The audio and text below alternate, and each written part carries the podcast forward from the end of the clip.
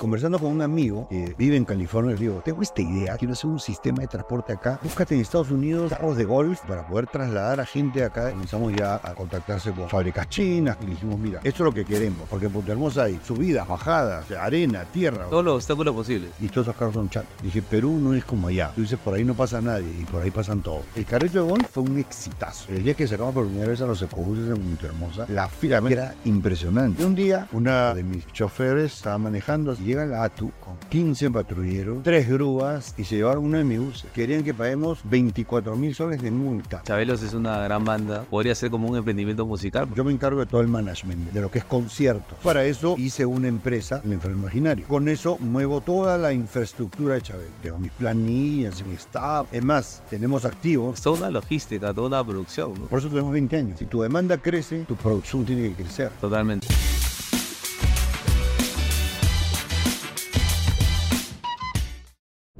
Hola Sergio, ¿cómo estás? Bienvenido al podcast de Aprendes y Floro. Gracias, gracias, gracias. Muy bien, muy bien, como siempre. Oye, lo primero que quería decir, Sergio, es que, o sea, muchos de nosotros te conocemos como, eh, digamos, tus dotes actorales, de artista, en TV, en cine, en teatro, pero creo que pocas personas, o no muchos en todo caso, te conocen en tu perfil de emprendedor, de empresario. Al menos yo, de hecho, antes de de esta entrevista, no conocía ese lado. Una vez que ya me dijeron que iba a conversar contigo, me puse a investigar y, pucha, tienes un montón de emprendimientos que en verdad es bueno conversar porque tienes múltiples experiencias, ¿no? Y de hecho, una de las más eh, recientes y grandes es la de Ecobuses, ¿no? Eh, que venimos justamente conversando antes de la entrevista. Eh, ¿Cómo nace así este bichito del emprendimiento? Porque entiendo que eso ya haces hace muchos años. Yo lo primero que hago es emprender. En esa época no se usaba emprendimiento, la palabra, ni el concepto, ni nada. Era, este, vamos a jugar a hacer negocios, ¿no? Este, pero creo que eso tiene que ver mucho con la personalidad. Yo siempre fui, muy independiente. Entonces yo no, no, si bien es cierto, pedía propina, ¿no? Este, cuando era niño, cuando era, porque yo empiezo muy, muy joven a hacer, este, digamos, negocios, emprendimientos, ¿no? Ahora, yo estaba en un colegio internado. Claro. 15 años estaba en un colegio internado, en el León Soprado. Entonces, y yo ya tenía la idea de poner una, una tienda, o sea, tener una marca de ropa. ¿Una marca de ropa de qué? ¿De dónde nace? De, de la ropa militar que yo usaba en el León Soprado. ¿Ya? Entonces, ideé una ropa, decía, una ropa urbana, ¿no? Una ropa urbana que sea militar, pero urbana con bolsillos a los costados. Entonces, Claro. pero lo urbanicé y puse una marca que se llamó Commander Salamander. Entonces, porque nosotros éramos militares, pues, ¿no? Claro, claro. E- Era lo, lo que nosotros hacíamos en el León pero en esa época era servicio militar cual. y, y tal cual. Entonces puse una, puse una marca, Commander Salamander, que era una, una salamandra, una iguana así, camuflada con su, con su casquito de guerra, con sus plantas, y ese era el logo, y unas, letras así bien agresivas, ¿no? De Rambo, de Rambo.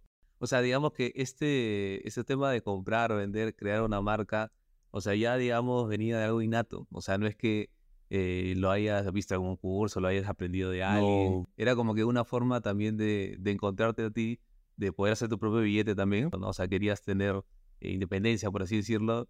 Tus padres no te iban a dar esa, esa facilidad.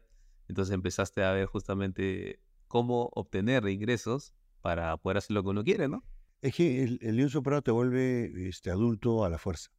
Mm, A los 15 años entras, a los dos meses ya eres otra persona. Es un poco fuerte, o sea, la disciplina ahí es... Sí, sí, sí, claro. Ahora ya no tanto, porque ahora ya es un colegio militarizado. Pero en esa época era un colegio militar. Era un colegio militar y, y nosotros teníamos rango. Yo soy eh, sargento segundo de infantería. Y cada uno escogía su arma y soy reserva 84. Soy reserva 84. O sea, es decir, si, si hasta hace unos años había una guerra, a mí me iban a convocar, a los de mi generación. Claro. Porque yo, o sea, en mi, digamos, en mi currícula sale que yo he hecho el servicio militar a través del, del colegio militar y teníamos instrucción militar y todo, tal cual, en esa época. Claro. Entonces, te vuelve automáticamente, te vuelve adulto, Digamos, te, te hace madurar, digamos, entre comillas, rápido.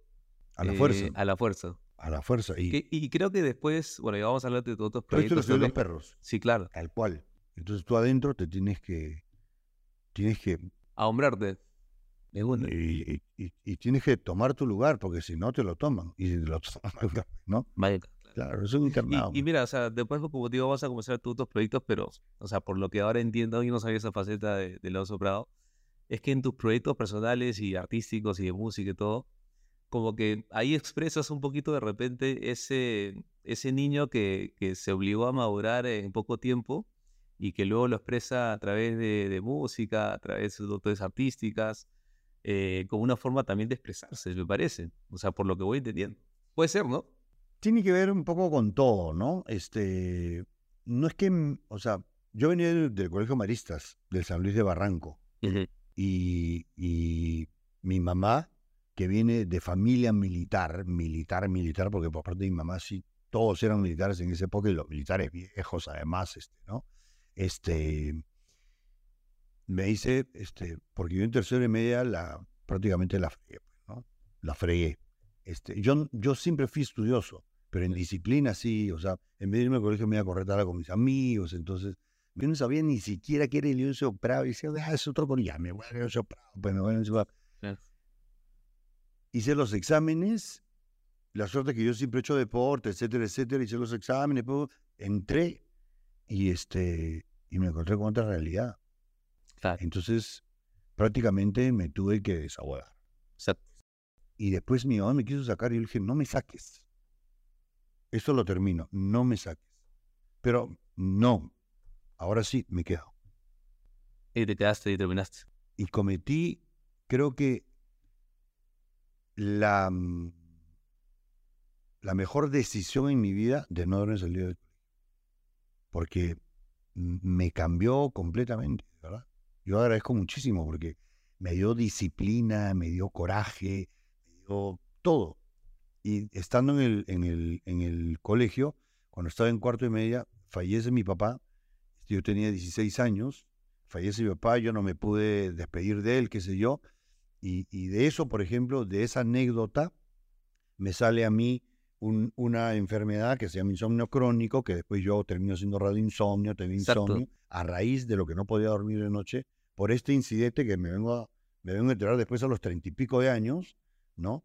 Y hace unos años este, escribí mi primera novela basado en ese incidente, este, que, es, que son Los recuerdos de mi casa muerta, que la presenté en la Feria del Libro, y fue mi primera novela porque yo siempre he escrito, me encanta escribir, y este, o sea, todo, todo es como, todo sirve.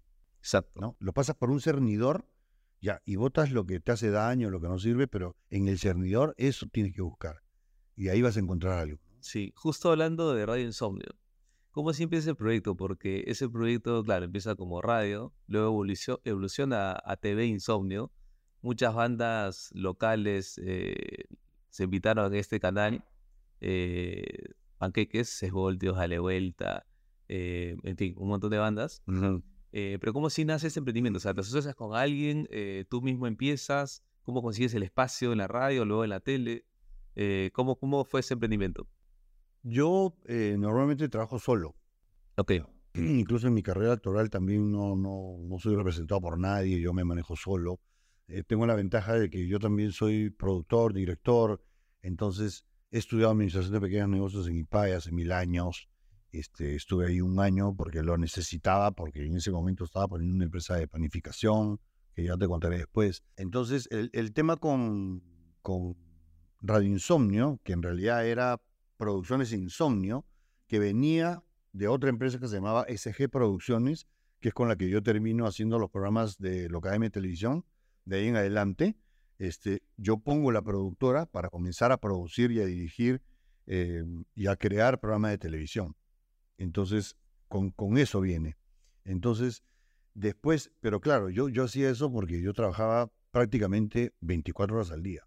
Yo de noche, llegaba en la noche automáticamente, ¡pum! Estaba más despierto que en el día, pero en el día me tenía que ir a grabar. Entonces llegaban las 5 y media, 6 de la mañana que comenzaba a salir el sol y me comenzaba a entrar el sueño. Entonces me bañaba y me iba a grabar. Y yo dormía entre escena y escena. Me decían, Sergio, te 45 minutos más o menos, este, no grabas. Ya, ok. Y ahí me despertaba. Pero salí de trabajar y me iba al gimnasio a quemar así, al toque, y comía bien, me alimentaba bien, salía a correr y qué sé yo. Siempre, yo creo que a mí lo que me, lo que me salvó, digamos, porque fueron 22 años de insomnio crónico, ¿ah? 22 años. 22 años. Tomabas este, pastillas, me imagino, para dormir. Tomaba todas las pastillas y ninguna me hacía efecto. Ansiolíticos, todo. Porque yo lo mencionaba anteriormente en este canal, los empresarios emprendedores eh, en promedio sufren de, tienden entre 30 a 40% más probabilidades de tener ansiedad y depresión, pero ya su menage es algo más fuerte. E- Explícanos qué es eso, porque Yo he en tenido realidad- dos surmenajes en mi vida. Ya, pero eso, ¿cómo lo describes? ¿Qué es? Es un colapso del sistema nervioso, es como que metas los dedos a un enchufe Ya, y colapsas, pero no te das cuenta. ok, Colapsas y te puedes desmayar, te quedas ahí tirado. ok, Después te puedes levantar y qué sé. Pero el, el- el- en mi caso este, fueron las dos veces porque yo me quedé de largo cinco días, cuatro noches sin dormir. Claro, no dormías, pues. Tu cerebro no descansaba. Sí, colapsa. Entonces, este, y me dieron dos surmenage, uno a los 19, 20 años y el otro fue a los 31, creo por ahí. Ya. Entonces, en el segundo, este, y yo tomaba pastillas para dormir, pero no me hacían efecto. Me tomaba tres días de pan de 10, Dormodip, todas las pastillas. Y yo no tomo medicinas. Yo lo único que tomaba era esas pastillas para dormir. Claro. No me hacían efecto. Pero tenía una vida sana. ¿Te das cuenta? Entonces, por eso que mi cuerpo creo que ha, creo que ha resistido. Lo que pasa es que en ese trayecto de vida, muere mi padre, muere mi hermano que me llevaba dos años, a los 25 años, justo cuando voy a estrenar mi primera obra este, de teatro profesional. Entonces, hay unas, em, hay unos eventos en mi vida Fuertes, ¿no? que son muy fuertes Claro. y que, y que hacen de que esa enfermedad no, no la pueda manejar, sino se vaya alimentando.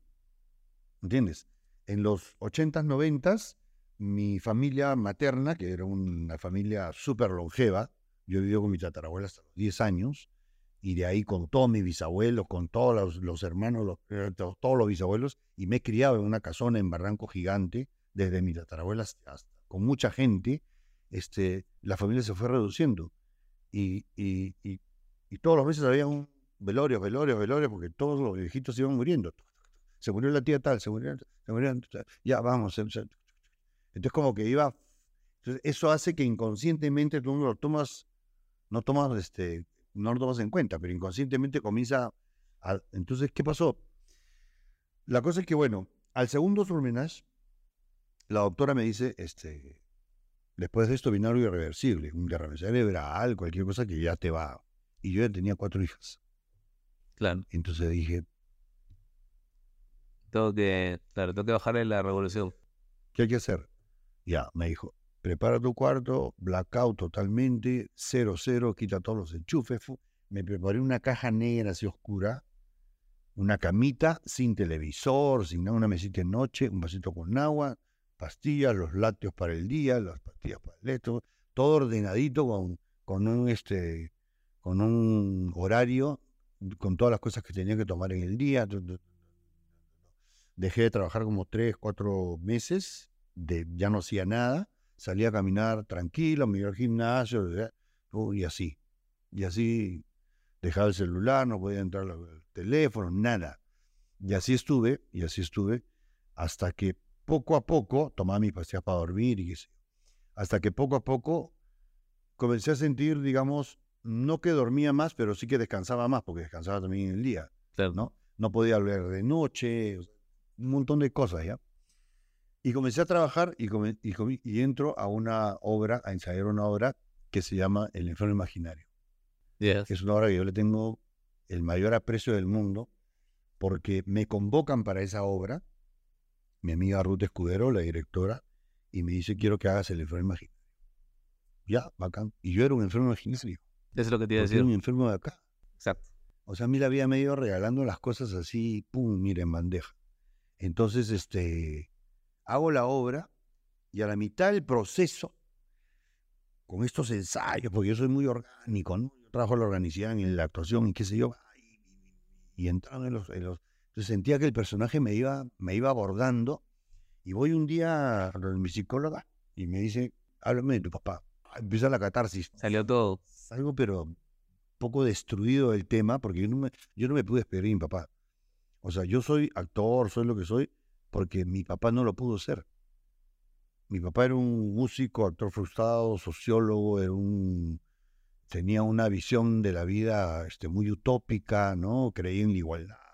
Este fue con mis extremo en su momento universitario, después este, ya se, se, se puso, la vida le comenzó. Era un tipo que quiso hacer todo y no lo pudo hacer. Entonces, este, entonces de esa persona, que además me dio todos sus genes y sus dotes con los cuales yo trabajo ahora, actoralmente, creativamente y qué sé yo, porque mi, mamá es el otro lado. Mi mamá es la que me dio la disciplina, el orden, la tenacidad, el coraje, no te caigas. Si te cuento la historia de mi vieja es otro tema aparte, porque ahí ya para tres horas, ¿no? Las cosas que ha pasado ella y cómo las ha ido hasta ahora, porque lo tengo viva. Entonces, ¿qué pasó? Salgo de esto, de acá, me voy a mi ensayo de la obra de teatro, salgo de mi ensayo a las 10 de la noche, llego a mi casa, me siento en, en, mi cama para ver el techo y para ver, bueno, hasta que ahora nos quedamos despiertos y me quedo dormido, sin tomar pastillas. Es que eso era, pues, tenías ahí una historia muy fuerte. Me había hecho, pues, de despedida. Claro. Estaba con todo el luto. Entonces, ya con los años he podido recapitular y ver y decir, y yo, claro, lo que pasa es que, claro, yo nunca me, me, despedí, yo, yo he estado tratando de ser todo lo que mi padre no pudo ser. Y por eso es que era como que hacemos acá, qué hacemos acá, qué hacemos acá, qué hacemos acá, qué hacemos acá. Claro, y, y distante también, ¿no? Para no pensar, me imagino, en el tema, ¿no? O sea, por eso también estabas en mil actividades a la vez. Sí, o sea, yo, yo siento que puedo hacer lo que me proponga. Entonces, por eso que hago muchas cosas distintas también, digamos. Pero, por ejemplo, yo ahora eh, que tengo que tengo la banda Chabelos y con la que hacemos este, conciertos y qué sé yo, yo tengo el Chabelos es una empresa, ¿no? Que se llama el Enfermo Imaginario. Es el, Enfermo Imaginario SAC. Claro. El Enfermo Imaginario SAC es la empresa que mueve todo lo que es la banda. Todo lo que es la banda, claro que no es solamente que la banda sale, toca, ah, bacán, chicos, oh, y cada uno se va a su casa, no, hay toda una cosa atrás. Y ahora con las redes y con todo, con los derechos de autor y todo, hay una cantidad de cosas que se mueven y se mueven hace 20 años. Ahorita justo vamos a hablar de Chabelos, pero vamos a traerlo un poquito a, la pandemia, ¿ya? Porque creo que la pandemia marca un hito en la vida de todos y creo que en la tuya también porque ahí nace un emprendimiento, una empresa eh, de eco de transporte eh, que la inauguraste años atrás eh, y que tiene un componente bien feeling, ¿no? Porque justamente el piloto fue en Punta Hermosa, que es donde vives actualmente. Entonces, cuéntame cómo nació esa idea de traer ecobuses acá a Perú para empezar, eh, cómo fue floreciendo la idea y ahorita vamos a ver también los problemas que enfrentaste, porque no, fue, no fueron pocos, ¿no? ¿Cómo se nace la, idea de, de, este emprendimiento? Bueno, nosotros estábamos nosotros estábamos en la, en la playa cuando da esta cuestión de la pandemia y yo me voy a Lima a recoger un, una tonelada de café que me había llegado de, del... porque yo distribuía café en esa época. Ya. ¿Ya? Distribuía café de forma, digamos, del WhatsApp, que sé yo, ah, te lo mando por rápido, cosas así. Entonces, este, todavía la onda de los deliveries como que no estaba, en la pandemia sí se, se disparó, salieron las empresas de delivery y todo eso. Entonces, este, me voy a Lima, recojo la tonelada de café y porque ya nos íbamos a internar, ¿no? Los primeros 15 días y qué sé yo. Entonces, llego a la playa con una tonelada en mi camioneta de café, sin saber que ese café se iba a quedar ahí toda la pandemia, ¿no? Claro. Entonces, pero eso fue lo que me salvó, porque tenía un producto ahí que todo el mundo quería que, querían comprar. ¿Te das cuenta? Yo me lo estaba llevando para dejar cosas ahí, después distribuir y, mandar a diferentes sitios, ¿no? Y, y, llego y ahí nos encerramos. Empieza todo la pandemia, el caos, que no sé por acá. Y este, un día yo estoy este, yendo a, a, dejar, a dejar café, porque ahí en Punta Hermosa eh, vendía café en todos en todos los, locales, eh, y regreso y veo literalmente, ¿ah? a mi esposa, a Connie y a mi suegra, que estaba con nosotros en la pandemia, pero parecían los cazafantasmas. O sea, con esos trajes blancos, con Claro. la máscara y con, con, con, con un este con un pispís de Sí, sí, alcohol, sí, esa pero colgando acá, o sea, era como, como el arma, ¿no? Que si se acercaba alguien, y, y mi suegra así, con lentes para que no se le meta por los ojos. O sea, era una cosa como que yo estoy en la, en la cuatrimoto, estaba así como las miraba y decía, o sea, es una película de ciencia ficción. Y veo, o sea, además tenían las bolsas que se iban a hacer el mercado, ¿no? Y, y pasa un mototaxi. Y veo a ese mototaxi que tenía atrás unas bolsas de cemento, en la parte de atrás, pero adelante los pasajeros estaba vacía. Y como ellas ya no podían esperar más por el calor y qué sé yo, se metieron ahí y para que las lleve al mercado, al pueblo. Entonces yo vi esa imagen y dije, algo hay que hacer, o sea, esto está mal. O sea, y la gente caminaba, caminaba para irse a comprar lejos, pues, ¿no? Entonces comencé a, a- pensar un poco en, dije, ¿qué se puede hacer? Este, carritos de golf. Y de repente sacabas la cara por la ventana y veías la naturaleza como la contraparte, ¿no? La naturaleza que florecía, el mar Sí. limpiecito, ¿no? Era bien, bien, Sí, loco, pues. sí. bien loco, o sea, bien, parecía el fin del mundo en realidad, ¿no? Ahorita venían los Walking Dead, así, Claro, los zombies. Y este, entonces comencé a pensar y me pasé como dos noches así pensando, pensando, pensando, hasta que conversando con un amigo que vive en California, es un peruano que vive en California toda su vida, conversando así, me dice, oye, le digo, tengo esta idea, quiero hacer un sistema de transporte acá, o sea, búscate en Estados Unidos carros de golf, pero no esos de chiquitos, sino de, de cuatro, de seis, de ocho personas, como para poder trasladar a gente acá de mi, de mi condominio, para poder ir, venir con compras y qué sé yo. Mira, buscando, he caído en una fábrica en China y ¡fum! me manda la... Comienzo a ver y digo, "Ta- ya, pero por- este, ya, quiero probar con un carrito, le digo. Entonces mi esposa me dice, ya, ¿cómo es? Yo entro Como socio, digamos. como socio, Bien. ¿no? Entonces dije, bueno, ya pues, porque estaba solo, ¿no? Y, y me dice, ya pues, ya, bacán. Ya, voy a averiguar el precio, esto que lo otro, entonces tú, para que lo compres desde allá, que no sé qué por acá, ya. Y el loco este, que es más loco que yo, a los dos días me manda y me dice, ya, ya te hice el depósito del 50%, tú pones el 50%, este vamos a comprar. Aguanta, le digo, pero, pero ya no me quedó otra como que ya, la hacemos, la hacemos. Y ahí empezó todo el, todo el tema. O sea, el primer carrito vino de China. No, el primer carrito vino de Estados Unidos. Estados Unidos. Pero era un Golf, era un carro de Golf, pero de ocho pasajeros, De ocho pasajeros. de ocho pasajeros. Entonces, me contraté con un ingeniero que ve todos estos temas, ahí comencé a, con- a conocer gente, me metí, averigüé, qué sé yo, dije, ya, quiero un sistema, un panel solar, todo el techo de arriba, que sea, le sacamos este y le hacemos un techo de panel solar de ahí, y quiero una, una batería autónoma para lo que es la tracción del carrito. Y esta, eh, que vaya, o sea, del panel, que vaya cargando solita para todo lo que son las luces. Claro, Entonces, la idea es que la, la tracción siempre esté llena, claro. siempre esté O llena. sea, como si estuviera cargándose en, en, en vivo mientras avanza. Exacto. Y después con, con mi socio, con mi amigo, comenzamos ya a ver, este, él comenzó a, como él era medio octámbulo y este, habla súper bien el inglés, etcétera, comenzó a contactarse con, con fábricas chinas, tan, tan, tan, tan, y le dijimos, mira, esto es lo que queremos. Entonces yo con el carro yo ya tenía un ejercicio, porque en Punta Hermosa hay pista, empedrado, asfaltado, este, pedraje, hay rompemuelle, jivas, ojos de gato, hay o sea, subidas, bajadas, ¿no? Este, arena, tierra, o sea, Todos los obstáculos posibles. todos los obstáculos posibles. Y todos esos carros son chatos. Sea, Y este, y, y le decía, ya, ok, este, necesito que esté por lo menos tantos centímetros de alto, los muelles tal cosa. Entonces, como yo soy fierrero, ah, no, sea, me ustedes, gustan esas sea, cosas. ustedes diseñaron el carrito. Diseñamos el carro no para, para acá. Dije, Perú no es como allá. O sea, Claro. olvídate, acá, acá hay cosas que tú dices, por ahí no pasa nadie y por ahí pasan todos. Claro, tal cual. Entonces, Claro, lo que tú hiciste fue lo que en, en el mundo de las startups se llama el MVP, o sea, el mínimo producto viable. O sea, tú hiciste un sistema improvisado con un ingeniero, pero que cumplía la función, la función de no cargarlo a cada rato esas ocho horas que necesitas porque era inviable.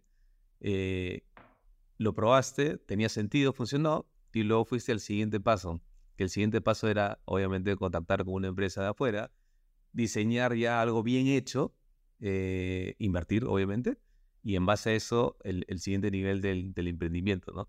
Y claro, lo que tú dices es cierto, ¿no? Eh, acá en el país, o sea, eh, sobre todo en el Perú, las, las, pistas sin playas es, tiene todos los obstáculos posibles.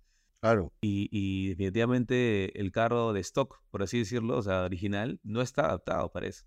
Entonces tuvieron que adaptarlo al 100%, ¿no? Y es más, hay una historia de, no sé si sabes, el tema de este Tico. ¿Te acuerdas que el Tico era, era en realidad un carro que era Las fábricas japonesas. para moverse dentro de las fábricas?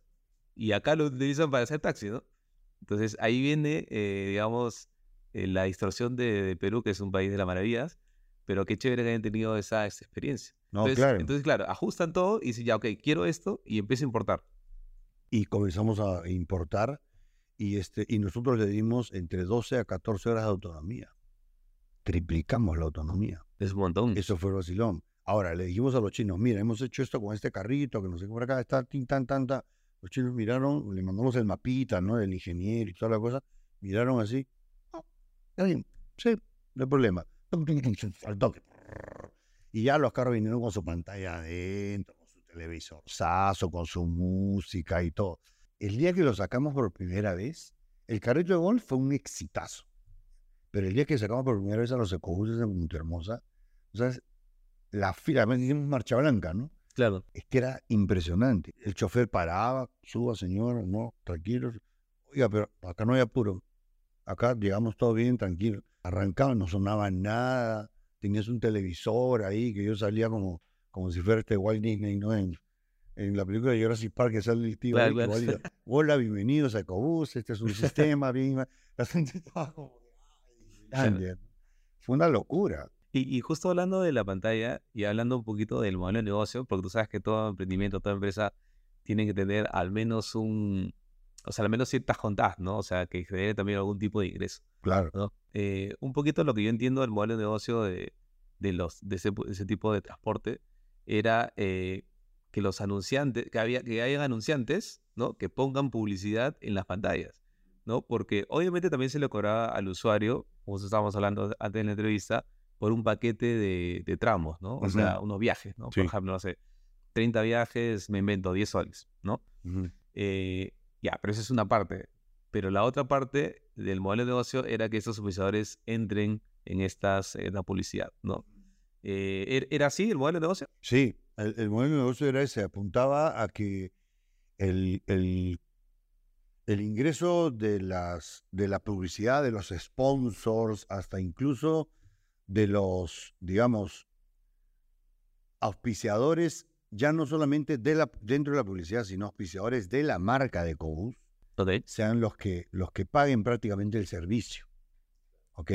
Entonces, tú con ese aporte al servicio, este, tú podías hacer este, activaciones dentro de los buses, una serie de cosas que al final a la gente que le regalen un tomatodo, pero que tú hayas sentado y que te regalen, en vez de que suban a, a pedirte plata, que suban las marcas, los anfitriones, y te regalen, no, toma tu bloqueador para el sol, tal cosa. Entonces, que hayan ese tipo de cosas. Claro. ¿Entiendes? ¿Y por qué? Porque los paraderos también tenían este, Estaban planteados. espacios para publicidad. Ah, mira. Ok. Y en la segunda etapa iba a ser poner unas pantallitas dentro de los paraderos para que en la pantalla tú estés esperando tu ecobús y puedas ver en la pantallita, por ejemplo, las mejoras municipales, servicios municipales, o sea, comunicación ¿no? constante y publicidad también. Claro. Entonces, se cobraba un mínimo, porque el pasaje era, era de un sol, pero si tú lo comprabas por las por, la, por los QR y estos paquetes de viaje, te salía 30 centavos el viaje. Ah, baratísimo.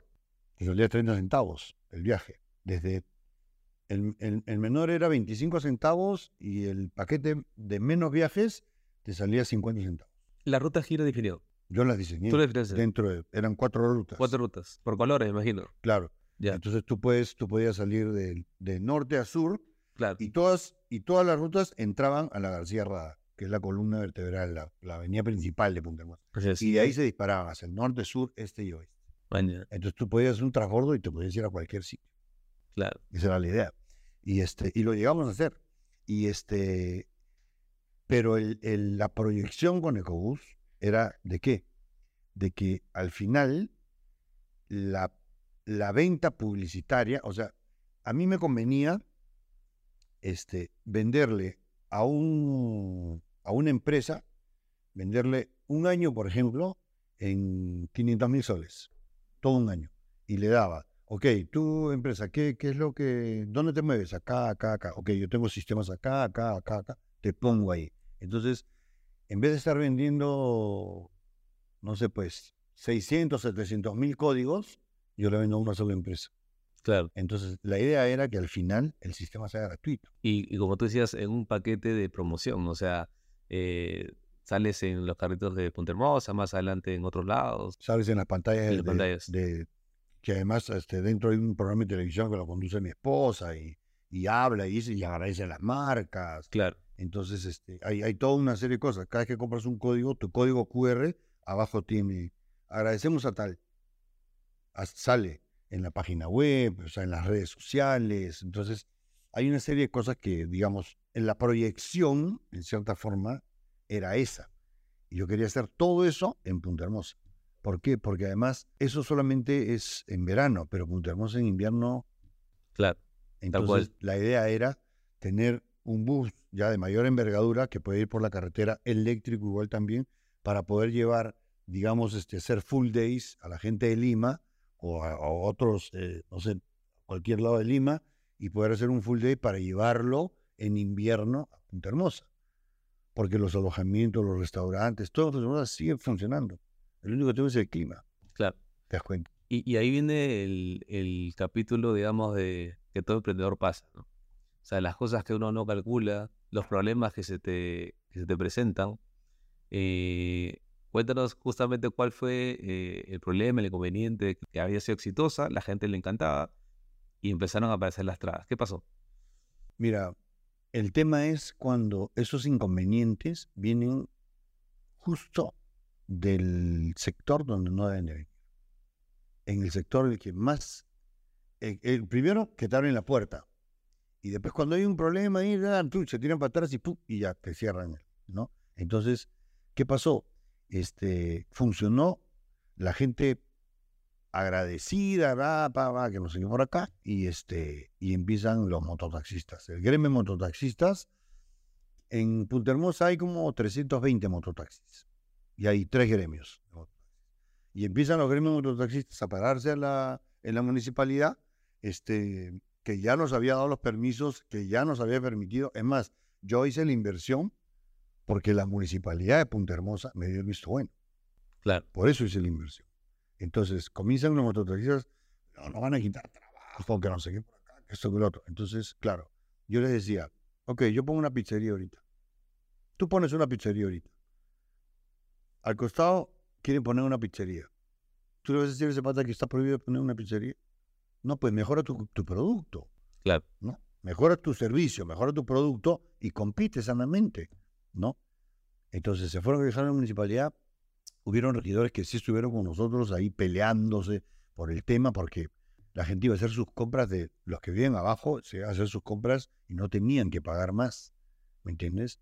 Entonces, ¿qué sucede ahí? Ya eso es una cuestión contractual, entre comillas, bajo la mesa, entre la municipalidad, gerencias de la municipalidad de ese, de ese, mm, de ese gobierno, que fue el anterior a este, este, con los gremios que tienen un, ahí pues un, un toma que te doy, pues qué sé yo, ¿no? claro, Y me consta porque he escuchado conversaciones, claro. ¿ya?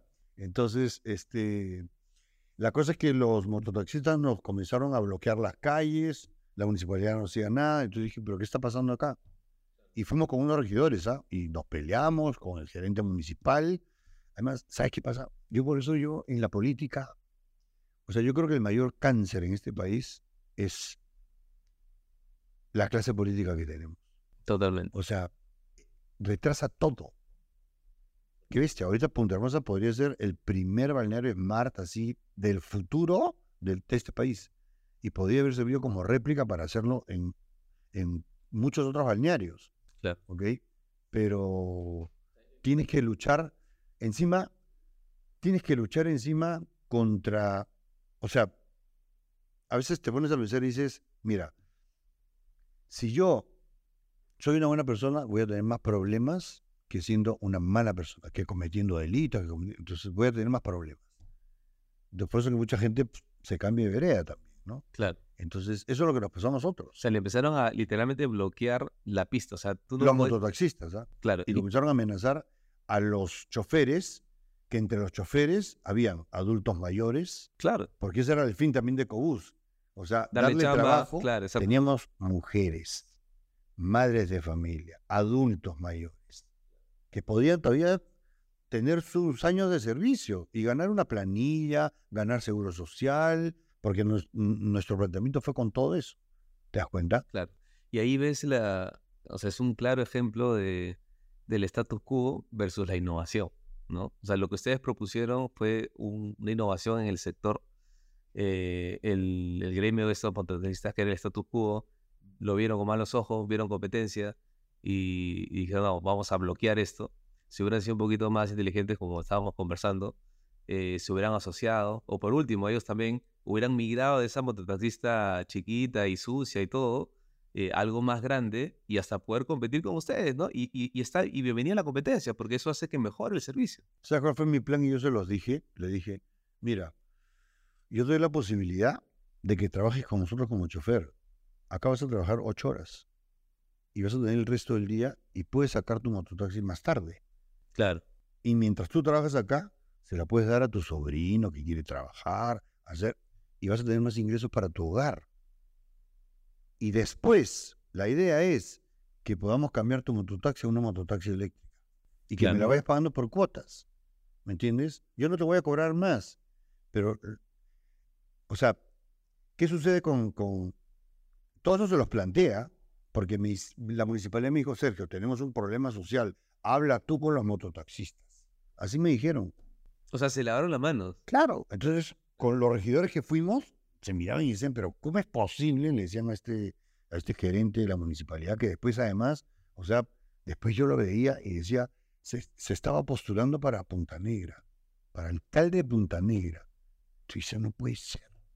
Claro, sea, no sacó ni 1%, ¿no? Pero decía, no puede ser. Claro. O sea, esta gente es la que, o sea, o sea, esa gente es la que más, o sea, la que más quiere además poder, ¿no? Entonces, ¿no? Eh, fue gerente de la municipalidad de, de Punta Hermosa y se va a hacer alcalde de la municipalidad de, de Punta Negra. ¿Te Claro. cuenta? Sí. Entonces ya, yo por eso yo en las instituciones no creo, estatales menos.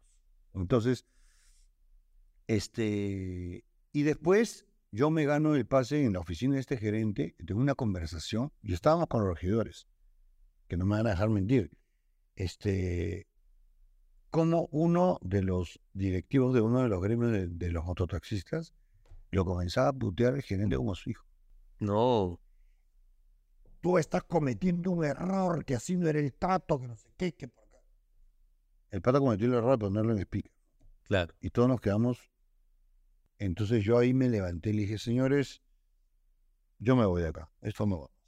Además yo vivo acá, o sea, tengo el mar maravilloso, yo no he venido acá a morirme de, de estrés ni de nada. Claro. O sea, yo quería solucionar cosas, quería hacer cosas bonitas para el distrito, qué sé yo. Este, no, pero esto, esto ya, con esto no hay forma. No, y eso es triste porque te das cuenta cómo eh, supuestamente uno confía, bueno, en sus autoridades, la municipalidad, No, pero está, están recontra coludidas con la parte de los motoristas. Y no solamente eso, sino que se dieron, como tú dices, en esta llamada se personificó o se resumió todo lo que, que en verdad ellos no tenían ningún tipo de control. O sea, los que mandaban en verdad eran No. los, los gremios, ¿no? no, ni hablar. Y es una pena eh, que no haya funcionado, pero solamente por curiosidad. Ya, ok, tú te retiraste, eso fue en la gestión anterior. En la gestión anterior. Ya, y en esta actual lo han vuelto a intentar. En la nueva gestión, eh, el alcalde me llama, el alcalde electo me llama y me dice, Sergio, lo primero que quiero hacer es poner ecobuses, que no sé qué por acá. Entonces, bacán, le digo. Este, Guillermo, perfecto. Tenía todas las buenas intenciones. Entonces le digo, perfecto. Yo lo que sí pido por el convenio, mire el convenio firmado con la anterior gestión, que no se dio, lo que sí necesito es un local para poner todos los buses, que al final eran como 14, 16 buses para todo el distrito, Claro. ¿te das cuenta? Entonces, para poner todos los buses, hacer mi centro de operaciones ahí, mi zona de descanso de mis trabajadores, eh, mantenimiento, lavado de los buses y toda la cuestión, eh, esto de acá, y, este, y que me des todas las facilidades para poner mis paraderos, para poner como se debe ser. Claro. Sí, esto, nos reunimos ahí con todo el consejo. Sí, perfecto. No sé, tum, tum, tum, tum. Hagamos un convenio y lo firmamos. Oleado y sacramentado, yo comienzo a trabajar. Yo tengo los buses ahí. Claro. comienzo a trabajar. Ven lo del, lo del terreno y el terreno tenía problemas con no sé qué institución, con esta acá, que la municipalidad no podía hacer nada, que tenían que mandar una carta. Y dice, no, ya, pero anda trayendo los buses. Que... Y yo pequé, pequé. Y comencé a traer, porque ya se venía el verano, comencé a traer, eh, llevé cuatro buses ¿Que estaban donde? ¿En otro lado? que estaban en Chorrillos, en otro lado. Entonces eran buses que lo usábamos para eventos, para cosas, qué sé yo. Claro. Pero yo en ese interín de todo el primer problema, nosotros ya comenzamos a buscar otras alternativas y nos metimos en almacenes logísticos y en Camposantos, por ejemplo, y en una que otra urbanización, digamos, ¿no? Cerrada. Y ahí me pasó otra en el RIMA. Terrible. Entonces, después te cuento. Entonces, este, mm, ¿qué pasó? Eh, llevo los buses y no se solucionaba el tema del terreno. Pero me dijeron, por favor, que eso. Entonces voy y los buses terminaron en la puerta de mi casa, enchufándolos en la puerta de mi casa. Entonces dije, mi esposa me hizo ver, me dijo, pero tú eres loco, me dice. Pero es que le digo, pero mira, mira, miren los vecinos, están tus buses acá, los chicos, los trabajadores tienen que venir acá. O sea, Claro. yo agarré y dije, sí, tienes razón. Y ¡boom! vino a Guayco. Y se comió Punta Hermosa. Es verdad. Eso fue en el 2022. 20 sí, 22, comienzo 23 creo que fue. Ok. Que se bajó el, Sí, pues es verdad. el complejo deportivo, todo. Ah, claro, claro. Yo ahí agarré y dije, no. Chicos, o sea, el terreno ahora menos va a salir porque primero tienen que arreglar la otra cuestión. Están en graves problemas. La municipalidad prácticamente ya ni volvió a tocar el tema Claro. porque estaban en otros problemas. Sí, pues. Agarré mis buses y ya me los llevé al norte. Claro. Y ahorita tienen operación, pues me contabas Tenemos que operaciones en Piura, en, ¿no? en Miraflores Country Club, Ajá. que es un condominio gigante, es un condominio más grande del Perú, creo que es. Claro. Y ahí estamos ya hace unos años.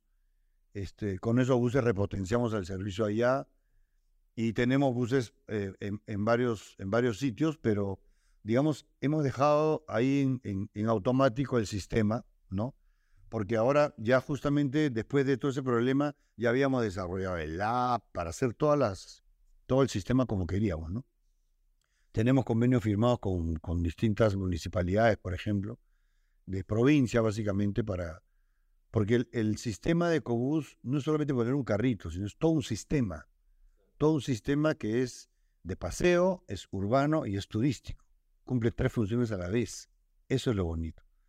Entonces, este, nada, pero en ese interín nos llama una constructora y nos dice, Sergio, tengo en las lomas del Rima, que no sé por acá, tengo este, tres, tres proyectos ahí que ya estamos entregando las casas, que está bonito, que, nos paguen el servicio. Acá sí nos tienen que pagar el servicio, no, no va. Nos pagaban el servicio porque ellos tienen su colegio cerca, pero es todo dentro de un terreno eh, militar, ¿ya? Claro. y están estas cantidades de torres que tienen como para 8.000 familias, una cosa así. Y, este, y entonces el, el, el bus se movía dentro de las lomas, de estas lomas del Rímac, y salía hasta un punto donde la gente se quedaba a media cuadra del corredor azul, del metropolitano. ¿Ya? Y nos dieron un espacio, todo hermoso. ¿Y qué pasó? A los dos meses, al corredor azul del metropolitano se le ocurre decir, no, vamos a meter una unidad hasta las lomas para recoger ahí a la gente y comienzan a meter unos armatostes dentro de, esta, Está, claro, eh, de estos condominios Claro. donde van niños van y la gente se comenzó a quejar. Oye, y el carro se metió así. Y un día, una de mis, de mis choferes, este, una señora, estaba manejando así, y llega la ATU con 15 patrulleros, con tres grúas, y se llevaron uno de mis buses. No. Alucina. La ATU. Se llevó uno de mis buses. Aduciendo de que no podían circular por ahí. Claro. Entonces, ¿qué pasó? que el corredor azul se quejó en la ATU de que decía, oye, esos bucecitos, ¿por qué están ahí? Que no sé qué por acá, pa, pa, pa. Entonces, porque ellos querían hacer su ruta ahí. Querían hacer sus. Y te sacaron. Y se llevaron el bus. Se llevaron el bus. Apelamos, hicimos. Se llevaron el bus. El bus está tirado en el depósito. Ah, nunca pudiste recuperar. de 25 mil dólares. La ATU dijo, no, porque esto que no sé qué por acá, que esto que... no-". Y querían, o sea, y se lo llevaron y querían que paguemos 24 mil soles de multa. No, ¿Entiendes? Y se lo llevaron dentro del terreno, de este terreno que es militar y donde adentro están, este, esta, este, Vesco creo que es la empresa, está construyendo. Entonces hablé con mi gente y le dije, mira, yo por, o sea, yo por esta cosa no me voy a morir, ni me voy a matar, ni nada. Porque por mí el dinero va y viene, se hace, se pierde, se gana, se pierde, se gana y ya, se acabó el tema. Claro. No soy tan relajado tampoco, pero, pero cuando ya nos comenzaron a, a- no porque vienen todos y te comienzan a apinar, sea, que métele ahí el abogado, págale al abogado, o sea, Ahí, creo que hay una gran lección, pues, ¿no? Justamente para los que nos ven en el tema de emprendimiento. O sea, uno no sabe muchas veces con lo que te vas a topar. Si yo te hubiera hecho una pregunta, oye, cuando iniciaste ese proyecto, ¿tú te hubieras imaginado eh, que hubieras tenido ese tipo de inconvenientes, que hubieras tenido a, un gremio en contra tuyo, a la municipalidad que no te respaldaba, eh, que una ruta te le iba a coger un corredor? O sea, obviamente tu profesor hubiera sido que no. te voy a decir una cosa, yo pensé que me iban a dar la llave de la ciudad, yo pensé que me iban a condecorar, Exacto. o sea, yo me he pasado meses ideando un sistema pro para mejorar la calidad de vida de las personas que, digamos que, que no tienen aún acceso, pero el transporte público le permiten, pues, recoger gente en, los- en los carteles que dice paradero prohibido. Sí, ahí, ahí, ahí se ve el, gran problema, el gran monstruo, ¿no? Que, que, que enfrentaban muchos emprendedores en el tema de la corrupción, ¿no? A todo nivel, a nivel eh, gubernamental, a nivel privado también, eh, y es un, es un reto bastante fuerte que tenemos, y es bastante frustrante también, porque yo me imagino con todo lo invertido, más allá del tema de dinero, como tú bien decías, tenías una expectativa de, oye, estoy haciendo las cosas bien, este es un proyecto que va a beneficiar a muchas personas, pero por estas razones no se pudo eh, realizar. A nosotros nos han dado como dos, tres premios como empresa. Claro, pero yo, por ejemplo, yo no creo en los premios. Yo no vivo de premios. Por ejemplo, a mí cada vez que me dicen, me convocan, eh, el actor del teatro del año, que no sé por acá, y me llaman, porque primero te llaman por interno a ver si aceptas. Claro. Me dicen, oye, para que te tomes la foto antes de que lo publiquen, digamos. Yo siempre digo, no, gracias. ¿No te gusta? Dáselo a otra persona. Yo trabajo porque me gusta. O sea, yo hay cosas que, que puedo hacer por dinero, porque tengo que vivir, ¿no es cierto? Por dinero. Pero hay cosas donde yo, por ejemplo, me mando, hago, pero digo, ¿sabes qué? En vez de invertir en mi imagen, voy a hacer esto. Esto me va a dar más imagen. Así pierda, no me importa, pero me va a dar más imagen. Hay, hay negocios que, que uno hace netamente por plata, que no es mi caso porque todos, todos mis negocios parten siempre de, un, de una afición, de una pasión, de un gusto. Y siempre lo he hecho, ¿no? Siempre lo he hecho así. Este, después, otros que, que dices, ya, van por altruismo. ¿no? Claro. Por altruismo.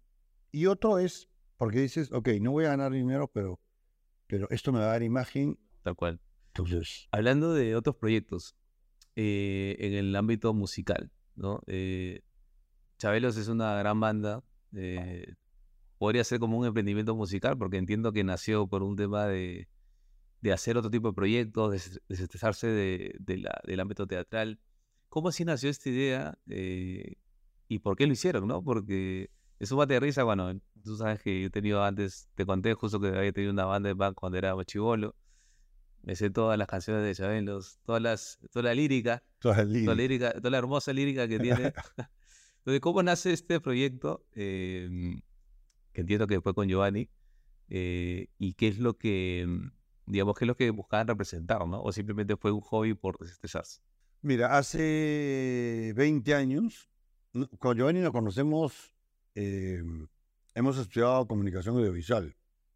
Somos del, del- del mismo instituto en esa época. Este, yo soy de la primera promoción, Giovanni era de la segunda. Y después, cuando yo empecé a hacer teatro, Giovanni todavía no hacía teatro, me daban la opción en el instituto de poder dejar un ciclo. Entonces, ahí fue que nos conocimos cuando yo regresé y Giovanni ya estaba en mi ciclo, digamos.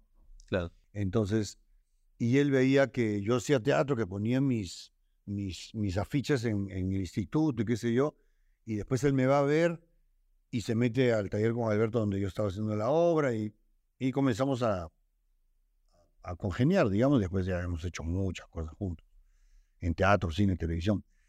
Y este, y hace 20 años, un día estábamos con eh, Giovanni Paul Vega y dije, oye, vamos a mi casa. Entonces fuimos a mi casa y ellos entran a mi sala y en mi sala ven que yo tenía mi batería ahí en la esquina de la sala, ¿no?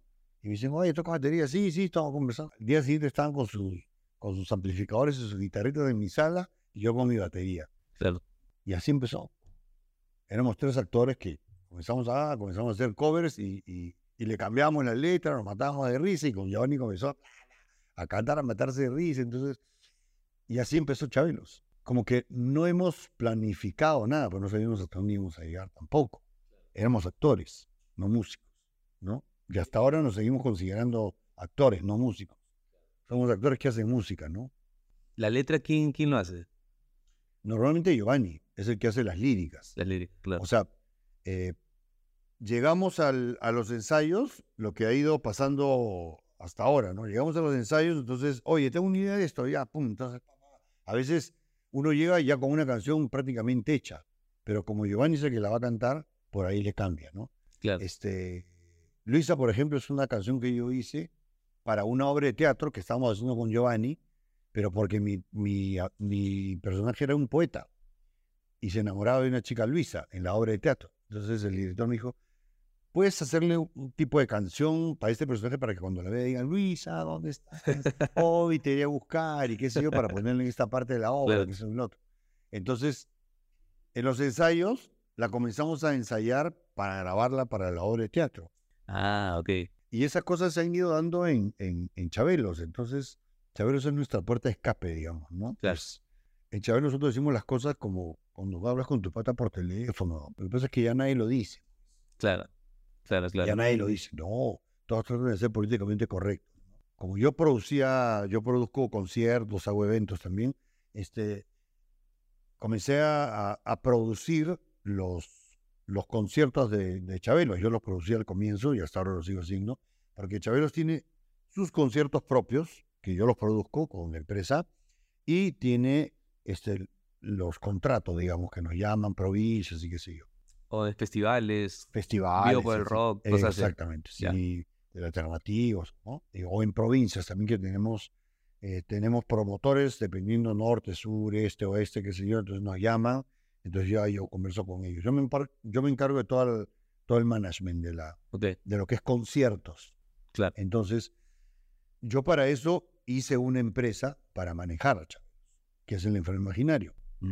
Entonces, este, y yo con eso muevo toda la infraestructura de Chabelos. Le pago a la gente, tengo mis planillas igualito, todo, mi staff, todo. Es más, tenemos activos, nosotros tenemos nuestras propias maquinarias también. Claro. Máquinas de humo, una serie de efectos especiales que hemos ido comprando. Equipos que usamos en los conciertos que son nuestros. Es una empresa. Es una empresa. Claro. Claro. Y Giovanni ve toda la parte de lo que es eh, derechos de autor, derechos de redes, él conversa con los mexicanos de- sobre hoy las vistas en Spotify, él ve toda esa parte de ahí y él coordina, por ejemplo, toda la parte, digamos, eh, audiovisual de lo que los dos nos sentamos y decimos, ya, ¿cómo planteamos el show? Teatralmente, ¿cómo lo planteamos? Ya, hacemos esto, esto, ya, ok. La Entonces, espuma por ahí. Exacto. Entonces, ¿qué necesitas? Eh, videos para acá, acá, acá, acá. Ok, entonces él se encarga de ver toda esa parte visual y yo me encargo de toda la parte logística de los insumos, digamos. Claro. Y así nos manejamos. Entonces tenemos dos contabilidades, porque la contabilidad de, de- de autorías es bien fuerte también, ¿no? Claro. Y eh, dentro de lo que es eh, eh, el, digamos, el, el capital de Chabelos, una vez que se pagan todos los por conciertos, se, se- se- una parte, un porcentaje siempre va destinado al fondo. Y con eso pagamos salas de ensayos, con eso pagamos este, equipos nuevos y pagamos... sé. Claro, es toda una logística, toda una producción, ¿no? Es que, es, es que por eso tenemos 20 años. Porque si no, te peleas a los 5 y chao. ¿no? O, o no creces, pues. Tú lo sabes más que nadie. O sea, si tu demanda crece, tu producción tiene que crecer. Totalmente. Si no te mueres, pues. si no te mueres, claro. Te ahogas, pues, ¿no es cierto? Entonces, es lo mismo con Chabelos. Oye, ¿qué tan importante es el rol eh, de la familia en, en todo este proceso de, de emprendimientos, empresas que has tenido a lo largo de tu vida? ¿Cómo lo ves tú este capítulo? Creo que una de las cosas eh, por las cuales tenemos una, una relación muy, muy, muy unida, muy fuerte con, con, con Connie, es que yo soy muy... Yo me disparo. Yo comienzo a creer en una idea y me la creo y digo, ya. Y Connie es mi cable de tierra, ¿no? Entonces, pero nunca me dice que no. Me dice, no es el momento. Espérate, pero primero terminó con esto, porque tenemos también negocios familiares nosotros. Claro. Tenemos otros negocios familiares que también han ido naciendo de cosas, digamos, yo siempre estoy investigando, soy muy curioso. Entonces, antes de que suceda el boom inmobiliario, por ejemplo, yo le dije a Connie, este es el momento. Compremos. Y me disparé. Y después, ¡fuf! llegó el boom inmobiliario. Claro. Entonces, yo siempre, cada vez que me dice que me quiere decir no, ahorita no, pero ¿te acuerdas cuando yo? Claro. Ya. Entonces ya después lo discutimos, qué sé yo, ¿no? Por ejemplo, yo no ahorro. Tú me volteas a mí y no, No cae cae, ni un pero- mango. Solamente cae el sencillo del, del peaje que voy a pagar ahí en el sur para ir a mi casa. Claro. Pero este, yo no ahorro, yo todo lo invierto. Y si estoy ahorrando, es porque estoy en proceso de acumular algo para invertir. Para invertir. Nada más. Y de ahí arranco, digamos, ¿no? Y Connie no, el sí tiene que tener ahorro. Entonces, por ese lado yo estoy tranquilo, Porque sabes que ella ahorra. porque yo sé que ella ahorra. Entonces, yo sé que cualquier cosa que suceda, tal. Y vivir como queremos vivir, pues, ¿no? O sea, para gastar también. Para gastar tontamente también, porque tampoco se trata de, de estar al día con, ¿no? Yo nunca he pensado así. Yo creo que si tú piensas eh, en que tienes que llegar a fin de mes, siempre vas a vivir tratando de llegar a fin de mes. Tal cual. No, y aparte, este, vienes con cero soles y te vas con cero soles. O sea, en la vida, literalmente. O sea, por más que, que quieras ahorrar o algo, al final te vas a ir sin nada. Ahora, yo me lo voy a gastar todo en vida. Antes de irme, yo me lo voy a gastar todo en vida. Te fuiste al Himalaya, por ahí vi. Sí, sí. Cuéntame esa experiencia eh, simpática. 2018. 2018. Sea, un día te levantaste y dijiste, voy a escalar una... No, no, no. Porque hay que prepararse para eso, ¿no? Sí, a mí me gusta viajar en, de todas las formas. Una de las cosas que, que más he hecho en mi vida es viajar en moto por todo el Perú. Ir a una laguna, qué sé yo, pero caminar, caminar, caminar, caminar. Yo hago eso este, y regreso con 3.000 ideas en la cabeza. Claro. y vengo renovado. Y cuando yo estaba en el fondo y sitio, seis años antes, 2012, 2013, Pichón Málaga, que es el líder, digamos, del Perú 8000, me llama y me dice, Sergio, estoy haciendo estas cosas de, de la experiencia Everest, que eso, sepan, ¿quieres hacerla? Entonces yo pedí permiso, porque nadie me iba a dar permiso, que es un mes. Claro, un mes, Un mes que me iban a dar permiso, pues, en el canal. Entonces estuve esperando, estuve esperando, estuve esperando, estuve esperando, y todos los años voy a pedir permiso, no, no, no, no, no encajaba, no encajaba. Y el 2017 se acaba la, la octava temporada del Fondo de Sitio. La octava temporada, ¿verdad? Pues, Exacto. 2017. Y yo cumplía 50 años. Entonces, yo siempre he pensado en que a los 50 años me jubilo. Dije, a los 50 me jubilo. De los 50 para arriba voy a comenzar a vivir living la vida loca y a gozar todo lo que yo no voy a esperar hasta los 80 para comenzar a, claro, a gastarme en todo lo que, ¿no? Más me, más me voy a gastar en medicinas que en vacilar. claro. Entonces dije, ni hablar. Entonces, este, el 2018, agarro mis maletas y nos vamos, pues, a hacer la experiencia. Ya. Regresé siendo otro completamente. Ah, o sea, tuviste mucho tiempo de, de- para pensar, digamos. O sea, un mes, un mes viajando, ¿no? Son veintitantos días de caminata. ¿Solo o fuiste con.? No, fuimos en grupo, grupo. No, no, me refiero con tu familia, con tu esposa. No, o- no, no, no, ellos no. No, es muy extremo el Es tema. muy extremo, pues. es súper extremo, claro. Eh, ¿Qué consejos le darías a estos jóvenes que nos ven, ¿no? Desde sus 25, 35 años, eh, que están buscando emprender? Eh, ¿Qué es una de las primeras cosas que tú les comentarías en base ya a la experiencia que tienes? Yo les comentaría que primero partan de la idea de una pasión. Ok, primer paso. Encuentren su pasión y sobre esa pasión, el segundo paso es cómo emprendo. Ok. Pero sobre su pasión y, y sobre algo que, que saben que no van a abandonar tan fácil. Porque cualquier persona se puede aburrir de hacer lapiceros. Así es. ¿Me entiendes? No, pero, pero si, si, tú, si tú sabes que tu, tu pasión, además, tu pasión te va a acompañar siempre, ¿no? No solamente para trabajar, sino para hacer, para realizar ese- esa actividad. Es que ahí, ahí viene el tema, ¿no? O sea, la pasión es lo que te va a hacer aguantar en los momentos más complicados. Porque si no tienes pasión para hacer justamente lo que la empresa o el emprendimiento que quieres hacer, va a venir el primero o segundo problema y ya lo vas a dejar, no, ya fue esta vaina. Pero si es algo que te gusta como te dice, te acompaña, por su interés que ya viene en tu genética, digamos, de que naces, vas a tener ese aguante y el camino del emprendedor es, es aguantar, aguantar, aguantar, porque siempre viene cuesta arriba. Por más que crezcas, o sea, nunca deja de ser difícil, ¿no? O sea, y siempre iniciar otros proyectos.